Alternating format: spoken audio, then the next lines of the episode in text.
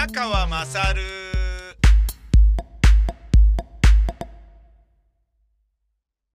悲しいことが起こってしまいまして、リオネル・メッシが FC バルセロナと契約、えー、これ以上することができなくなってしまったということが公式に発表されてしまった。とっても悲しい。で、これは今月いっぱいまで移籍可能なので、あのーまあ、レオがどこかで活躍、サッカーするならば、っていうかした方がいいだろうから、早い時期に公式に発表して、あのーレオの、えー所属先を、ちょっと少しでもレオの満足のいくところに行けるようにっていうことを、えー考えてのことみたいなんですよね。で、ブログにも、宮川勝ブログという宮川勝 .info の、あの、ブログにもかなり詳しく書きましたけれど、かいつまんで言うと FFP、ファイナンシャルフェアプレイっていう、ファイナンシャルフェアプレイね。フェラプレイじゃないからね、あの、フェラチオプレイじゃないからね、言っとくけど、分かってるよね。分かってるよねって誰に言ってんだ？俺が一番分かってないよね。ファイナンシャルフェアプレイね。ファイナンシャルフェアプレイに抵触するんです。FC バルセロナが。どういうことかと申しますと、総売上の、メートル先、右折専用レーンがあります。はいご注意ください。はい、わかりました。総売上の70%しか選手のサラリーに当ててはいけませんという決まりがあるんです。それがファイナンシャルフェアプレイ。それに抵触していて、で、なぜ抵触したかというと、まあ、複数年契約している重鎮の選手たちは、やっぱり、あの、プライスレスなので、あのーまあ、チャビ、イニエスタいなくなったけど、セリホ・ブスケツ、ジョルディ・アルバ、ジェラール・ピケっていう、セルジ・ロベルトっていうあたりは、やっぱり、あの、貢献度もものすごいでかいので、やっぱそれなりのお給料になってきますよね。で、活躍したんだから、で、残って大活躍してんだから、ってなると、契約更新の時に給料アップで契約更新っていう風に当然なりますよね。日本のプロ野球選手の年俸公開みたいなね、ものと同じですよね。だけど、新型コロナウイルスにより、まず観客、チケット収入がゼロに近くなったでしょ。で、ガクンと下がったんですよね。で、あの、世界のスポーツクラブでは初めて、えー、11億8000万ユーロかなまあ、何しろ破格の売り上げを、えー、見積もっているっていう宣言をしてた時があったんだけど、その後に、直後にドーンってコロナが来たので、売り上げが8億ぐらいになっちゃったと。2億何千ユーロの大赤字、大赤字というか、目算が狂っちゃったわけだよね。っていうことになると、その70%以上を、はるかに超えてると。今のバルサの収入で言うと、選手たちのサラリーが110%、売り上げの110%になっている。それをなんとか縮めなければいけないんだけど、で、縮める、縮めないに関わらず、まあ、縮めるってことで言うと、まず70%に抑えなきゃダメだよっていうことで言うと、あのーまあ、メッシ以外のバルサに残る選手たちも、サラリーを普通に110分の70にしなければいけないじゃないですか。だから、その原稿のお願い、相談っていうのをもちろんするんだけど、それは、あの、コロナでこれだけ売り上げ下がったんだから協力してねっていうことでしかなくて、あの、メッシュの給料をなんとか君たちの給料から、あの、出させてねっていうことはやっぱりね、いくらなんでも口が裂けても言えないですよね。ふざけんなって話で、レオには感謝してるけど、それはお前たちが何とかしろよっていう話でね、何のための経営者だよっていうことにもなっちゃうから、なのに、ジェラール・ピケは、あの、シャキーラのね、内縁の夫のね、ジェラール・ピケは30%オフでどうですかって言われた、昨シーズンの年俸の時の、時に50%オフでいいって。あ、の、クラブに貢献したいから50%オフにしてくれって言ったのね。で、俺はそのピケのそういう言葉があるから、レオが50%オフでもいいよって、あの、言ったんだろうなと思うんだよね。で、レオが50%オフで、えー、妥結してくれた。まあ、レオは破格ですからね。世界一空前絶後の、あのーなんだろうな。まあ、二度と出てこないであろうサッカーの神なので、えー給料も当然一番高いですよね。うん。で、高くあるべきだし、バルサだし、バルサだから測るべき、あの、払うべきだし、なんだけど、その、レオが50%になったとしても、あのー、ちょっとまだ全然足りない部分があると。足りない部分っていうのは、選手を、選手を放出しなければいけない。えー、いらない選手がいくらなんでも多すぎると。しかも高級取りの、えー、グリーズマンは貢献してくれたけどね、あの、レオ・メッシが全然守備しないので、あのー、レオ・メッシとスアレスの時はね、得点力はすごい高いんだけど、守備しないので、前線からのプレスが全然なくて、そんでね、割とあの、敵に球が渡っちゃうと押されて失点するみたいなことがよくあったんだけど、そのスアレスに代わってグリーズマンがいることで、グリーズマンは守備意識が非常に高い、締め寄ね教育を受けてる選手なので、あの、得点とかは爆発はしてなかったけど、レオを使うことができたのは、グリーズマンの守備意識の高さと貢献によるところが非常に大きいんだけど、だけど、やっぱり高級取りであることは変わりないので、レオを優先するんであれば、グリーズマンもちょっとね、給料高すぎるんで出てってもらわなきゃ困るなっていうのがある。で、ネイマールがいなくなった時に、ネイマールがまさかの移籍金をまさか払うクラブが現れるとはっていう 破格の額を、破格の額、同じだね。破格の設定している移籍金を払って、パリ・サンジェルマンが、もう完全なるね、石油マネーですよね。えー、引っこ抜いていっちゃったらね。で、まさかネイマールが行くとは思ってないから、バルサも。そんなバカだとは思ってないんだけど、あ、そんなバカだったんだっていう感じ。で、まあ行った、行ってすぐにバルサを出るんじゃなかったって後悔してるような本当のバカ者なんだけど、バカ若者なんだけど、まあそれでもね、その PSG で、パリ・サンジェルマンで、あの、決勝に近いレベルまでね、あの、何度も行ってるので、あの、チャンピオンズリーグでもね。だから、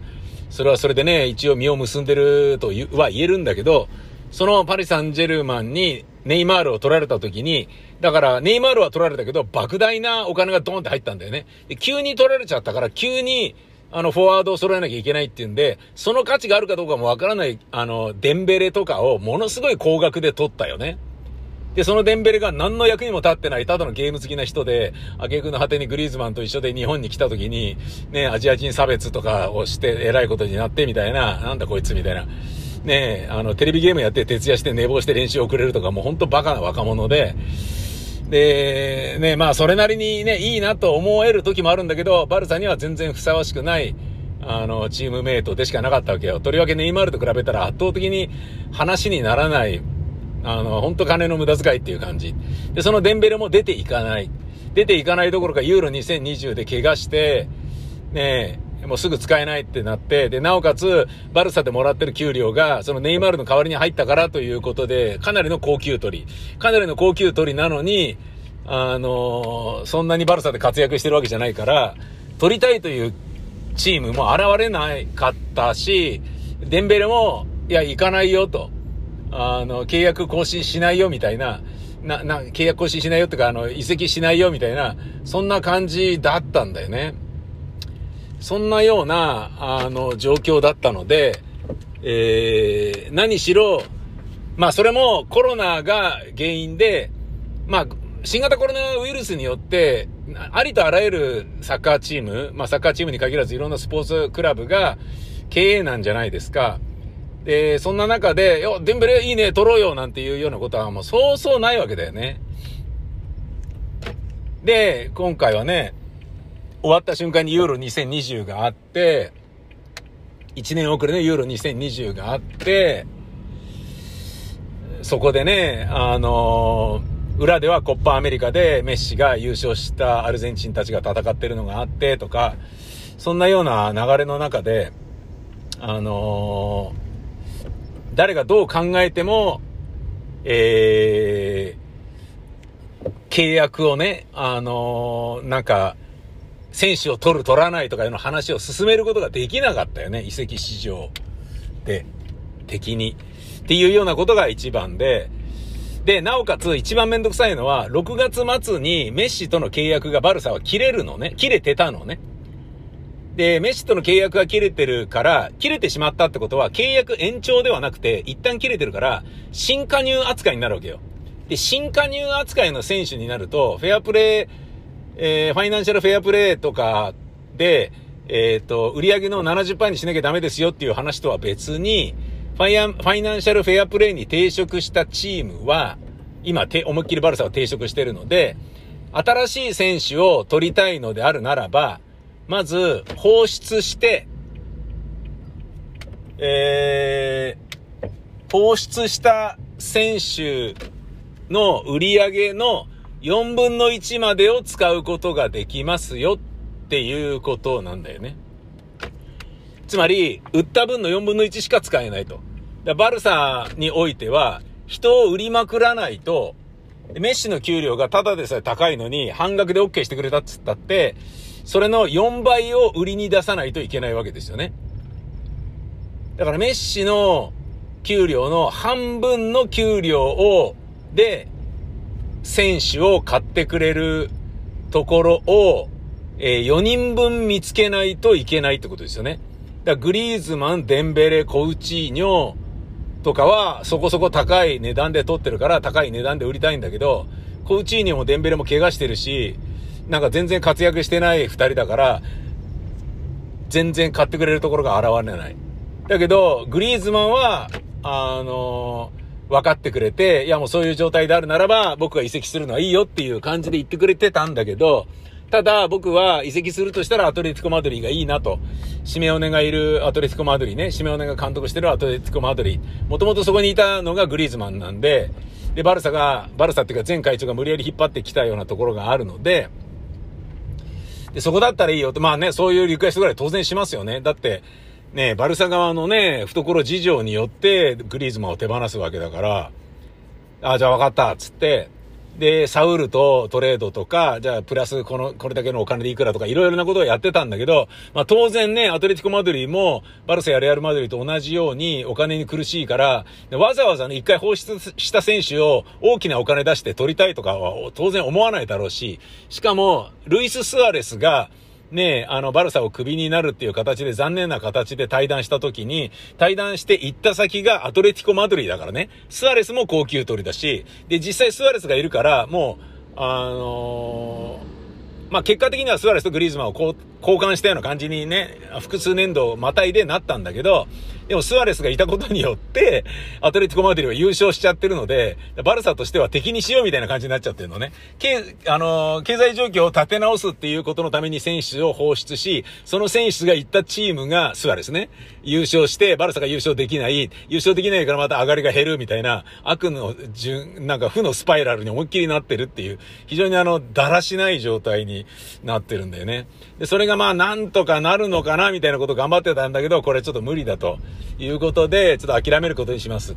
で、まあ、バルサとしても、メッシはバルサ愛があるから半額でいいよと協力するよ、つって。その代わり今のスカットはね、ちょっと前は辞めるって言ったけど、あの時の会長も変わったし、チームのね、刷新も行われて、えー、プロジェクトっていうものが大きく見えてきたから、もうやりたいと。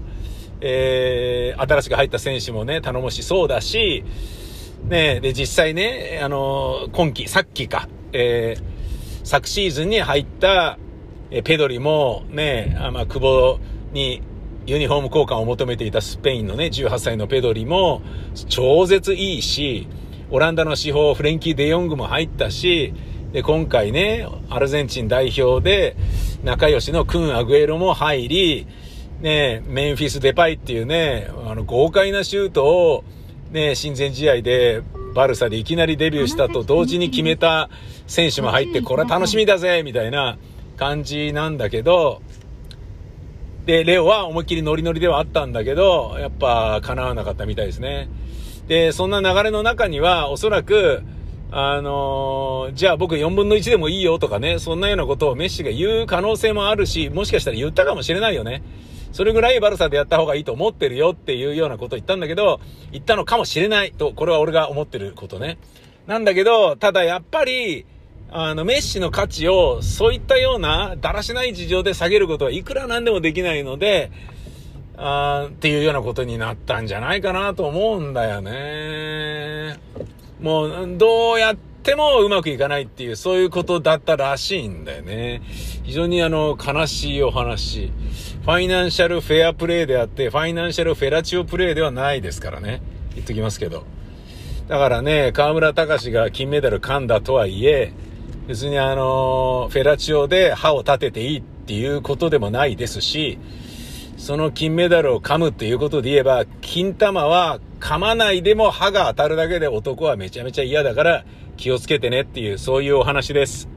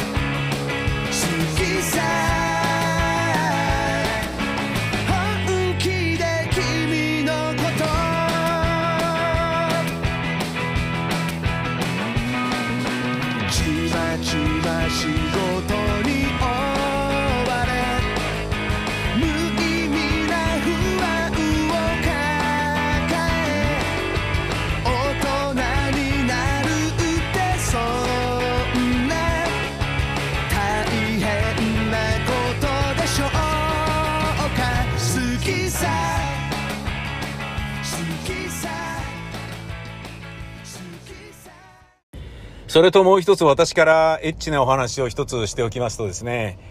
えー、ファームカズトからフルーツコーンが届いたんです。これ、ファームカズトっていうのはね、あの、フジテレビの笑っていいともの AD とかをやっていたタゴさんという人がですね、あの、まあ、笑っていいともの AD やってたんですけど、冗談画報とか深夜の番組でフジテレビのスタッフやられてた人なんですけど、ディレクターとかやってた人なんですけど、で、冗談画法でマシュマロウェーブで1回、劇団ビタミン大使 ABC で1回出してもらって、で、それと似たような、あの、まあ、要は、新しい波とかね、ああいう番組に、うちの劇団でコントやってる公演が何度も出させてもらって、で、河合も出させてもらってみたいなことがあったんですけど、で、その時お世話になって、で、まあ、そのね、わはは本舗とかね、大人計画とか、まあ、そういうね、その頃、ちょっとそれなりに面白いとされていた劇団が、あの、そのタコさんによって紹介してもらったっていうことでお付き合いがあって、で、タコさんがね、ビタミン大使 ABC の劇団の公演を見に来てくださったり、あのー、まあ、関係が続いておったんですけど、で、タコさんがテレビ業界辞めて、長野県のファームカズトというところに入ったというので、おはようスプーンっていう僕がやってるラジオ番組とかで、電話に出てもらって紹介したりとかね、そんなようなことをやっていたわけです。そして、ええー、まあ一回食ってみてくださいよみたいなね、ことに当然なるし、なるしっていうかね、まあ一回も食べてないのも違うよなと思って、あのー、買ってる、もうほぼ、僕は忘れなければ 毎年買ってるんですけど、でもまだ2回ぐらいしか頼んでないかな。あ、また忘れたみたいな、もう出荷終わってるみたいなことがね、よくあるんだよね。非常に残念なことに。そんで、えー、その、とはいえ、ヤングコーンを、まあ今年は買うことができて、それが昨日、あ、じゃあ今日届いたんですよね。わ、届いたと思って、ヤングコーンっていうのは、トウモロコシなのに生で食うことができる。生食できるフルーツコーン。すごいですよ。3分間、まあ一応、まあ生で食ったことはあるけれど、一応火通した方がやっぱコーンだからうまいんだよなっていうので、3分間レンチンして、バリバリバリって食ったら本当にうまくて、いやー今回もうめえなーっていう。あのね、プチプチした感じが本当にジューシーなんですよね。あの、ぶどうをね、ガブガブガブってね、そのままね、デラウェアとかをガブガブガブって食ってるような、そういう感じ。あの、ぶどう好きな人と、エアパッキンをブチブチブチって絞って音を鳴らすのが大好きな人とかは、絶対に ファームカズドのフルーツコーンはおすすめです。で、そのフルーツコーンなんですけど、あの、まあ、コーンの茹で方の、もしくはレンチンするときのポイントとして、水分があまり外に飛ばないように、薄皮を残したままレンチンするのがいいよとか、薄皮を残したまま水で塩茹でするのがいいよとか言われてるのね。で、フルーツコーンの場合は塩入れなくても味ついてるんで、めちゃめちゃ美味しいんですけど、茹でるにしてもね、水だけでいいと。なんだけど、えー、皮を全部剥いてから茹でるのではなくて、薄皮を残しとくっていう、まあ、小技があるわけよ。薄皮を残すってことは、皮の内側は、あの、紐みたい、あの、毛がいっぱいあるじゃないですか。あれが残ってますよね。で、あれが、あの、コーンの、えっ、ー、と、種の間に、えー、挟まってたりするの、ピリピリピってこう引っ張り出したりするじゃないですか。でも、引っ張り出してから食い始めてるつもりなんだけど、食ってると、あ、あの毛が残ってた、みたいなことがありますよね。あのー、ね、むしゃむしゃと、えー、コーンにかぶりついているときに、そのコーンの種の間に入っている毛が口の中に入った時のあの感触っていうのは、女性の、えー、あそこを、えー、君にしている時に、女性の陰謀が口の中に入ってきてしまったのと、ほぼほぼ同じだなって思います。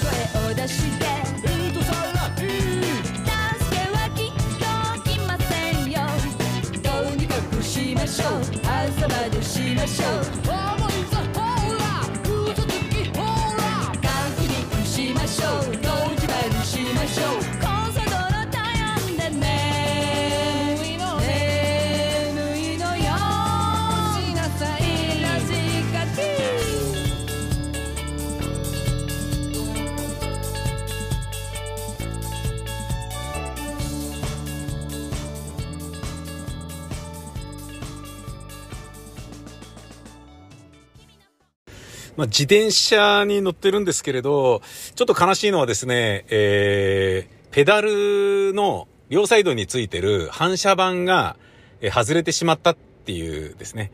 えー、これね、あの、多分、あそこだろうなと思われるのはですね、えー、いわゆる自転車乗りでは荒サイと言われている荒川サイクリングロードですかね。そこを、えー、ちょっと Google マップがルートとして出した時があったんですね。で、それは、あのー、前回の宮川サル MT のロケで、えー、遠山記念館に行った時です。埼玉県の川島町。行った時に、あのー、Google マップが出したルートの中に、真ん中辺にずっと荒さいが入ってたんですね。で、あ、さすがいいとこ出してくれんじゃんと思って、で、実際ね、荒川サイクリングロード、荒サは、えー、かなりいいんですよね。いいんですよねっていうのは、まずあの、車がいないでしょ？で、歩行者も超絶少ないでしょ？まあ、ジョギングしてる人がたまにいるぐらいで、あとは自転車。まあ、サイクリングロードっていうぐらいだからね。で、その、自転車で、えー、走れるから、走り心地がまずいい。ね。で、車に煽られたりとかいう心配も全くない。で、土手の上だから、あの、気分がいい。で、風通しがいい。ね、真夏なのに、めちゃめちゃ日差しが強いのに、走ってるだけで涼しい。で、すぐ隣が荒川だから水辺、涼しい。そういう、まあね、最高なんですよね。なんだけれども、その Google マップが出した、えー、ルートの中に入ってる荒川サイクリングロードが、あのー、これちょっと、ど、ど、どうなの？ここ行くの？みたいな。砂利道がですね、途中にいっぱいあるんですよ。それがね、ちょっと悲しかったですね。悲しかったというよりも、その、荒さいの、あの、いや、ここは、あの、ちょっと砂利道は走らせないでくれないから、あの、普通のね、えー、アスファルトで、えー、構成されてるところがほとんどなんだけど、そうじゃなくて、あの、土の上に石がいっぱいあるっていう、いわゆる本当の砂利道になってるところが何箇所かあって、で、そこ生かされるっていうね。いや、そこはちょっと、Google マップさんルート出さないでくんねえかなっていうね。あの、それまでは僕は Google マップっていうのはかなり、あの、信頼できるものとして、自転車が運転しやすい道を本当に選んでくれてありがたいなと思ってたんですけど、意外と全てを委ねてはいけないんだなっていうことをそこで理解しましたね。あの、最初の段階では、あの、新宿にね、えー、まずその自転車を取りに行った時、ワイズロード新宿店に、えー、クロスバイク館に、あの、受け取りに行った時に自分の廃車にするプジョーのね、えー、自転車を、に乗って、で、あのスマホで、Google マップでルートを出してもらったら、かなりいいルート出してもらったんですよ。あのー山手通りから早稲田通りに入って、で、大滝橋のところを通っていくみたいな。あ、なるほど。で、早稲田通りって一車線だから、そんなとこ行かすのかよと思ったんだけど、一車線だからこそ、あの、余裕がある広めの自転車通行帯っていうのがあるんですよね。こいつはいいやっていう。で、そこに至るまでの山手通りも、車道はブンブン車通ってるから危ないけど、歩道に自転車通行帯があるんですよね。かなり広い。しかも、山手通りなんてだだっ広いじゃないですか、道が。つまり、あそこを、えっ、ー、と、自転車とかね、歩行者がうじゃうじゃいるってことがほとんどないわけですよ。あるのはまあ、うーん、東中野の界隈ぐらいですかね。うん。なので、すんごい気持ちいいんですよね。で、そこで俺は、えー、Google マップが出す自転車ルートっていうものは、もう盲信できるものだと思っていたので、僕は、その、遠山記念館に行った時に、つまり、荒祭で砂利道を通った時も、いや、これもう Google マップが出してくれてるんだから、絶対に 何かここから行った方がいいはずなんだ、みたいな感じで言ったんだけど、いつまで経っても砂利で、なんだよみたいな感じで、もうやめろみたいな。で、帰りはちょっと Google マップを信じないで帰ったらすげえ楽だったっていうね、もうね、大変なんですよ。で、その、荒祭の砂利道をガチャガチャガチャガチャ、えや、漕いでた時に、多分、あの右側のペダルのサイドについてる反射板のネジが外れて、で、カランカランってね、一個だけ止まってる状態で、カランカランってなっちゃったんじゃないかなと思うんですよね。それがね、ちょっとね、まあ残念な感じ。あの、ママチャリよりもタイヤが細いので、クロスバイクは。で、クロスバイクよりもロードバイクの方がもっとタイヤが細いので、あの、アスファルトで摩擦係数が異様に低いわけですよね。細いってことはね。それだけ設置してないから。つまり、それだけ漕いだ分だけ、それだけ進みがいいわけですよ。つまり、アイススケートの氷に設置してるところのね、幅が広ければ広いほど進みが遅くなるのと同じように、ね、えー、車輪がね、細ければ細いほど、やっぱ、漕いだ動力をそのまま、ね、距離に、スピードにつなげられますよね。で、っていうことは、アスファルトだといいんだけど、砂利だと最悪ですよね。ガッチャガチャですからね。何やってんのっていう話ですから、な、何がやりたいんだみたいな。もうなんかね、あの、なんだ、刻みネギを作ってるような感じですよ。包丁でザッザッザッザッつって。全然進まないですよ。いつまでネギ刻んでんだよみたいな感じ。きつかったな、あれ。でもそれによってね、まあ、そのぐらいで済んでよかったので、あそこでパンクしてたらね、もうあの時は、まあ慌てて朝から早く暑くなる前に行かなきゃみたいな感じで家出たし、パンクキットも持ってないし、パンクね、したらどうしててたんだろうぐらいな感じだから、パンクじゃなくてよかったなというふうに思うようにします。ね。あの、日野原茂明先生もね、古日野原茂明先生もね、生き方上手という本で、え腰巻きでね、思いっきり歌っておりました。名言中の名言がありますよね。人間は皆、ね不幸せについてのみ敏感すぎるのですと。幸せにもっと敏感になりなさいっていうね。生き方上手のね、もうあの大ベストセラーですよね。つまりね、あのー、そういう風になったとしても、なんだよ、買ったばっかりの砂利道走ったことによって反射板が壊れちゃったよ。いきなりまだ2、3週間しか乗ってないのにキーっていう風に怒るよりは、砂利道行かされたにもかかわらず、反射板がちょっと外れたぐらいで済んで、よかったっていう、このポジティブシンキングってことですよ。これは常にね、あの、コップの水半分に例えられますね。コップの水が半分ある状態をどう思うかということで人の性格は大きく変わってくるよと。その人のその後の人生は大きく変わってくるよと。まあ、その後って別にあの、コップの水が半分ある局面っていうのはまあ何度も何度もあるとは思うんだけどさ。要は、あ、もう半分しかなくなっちゃったっていうふうに思うのか、あ、まだ半分もあるやっていうふうに思うのかによって随分考え方が違うでしょコップの水半分。えー、これをね、皆様はどう感じますか？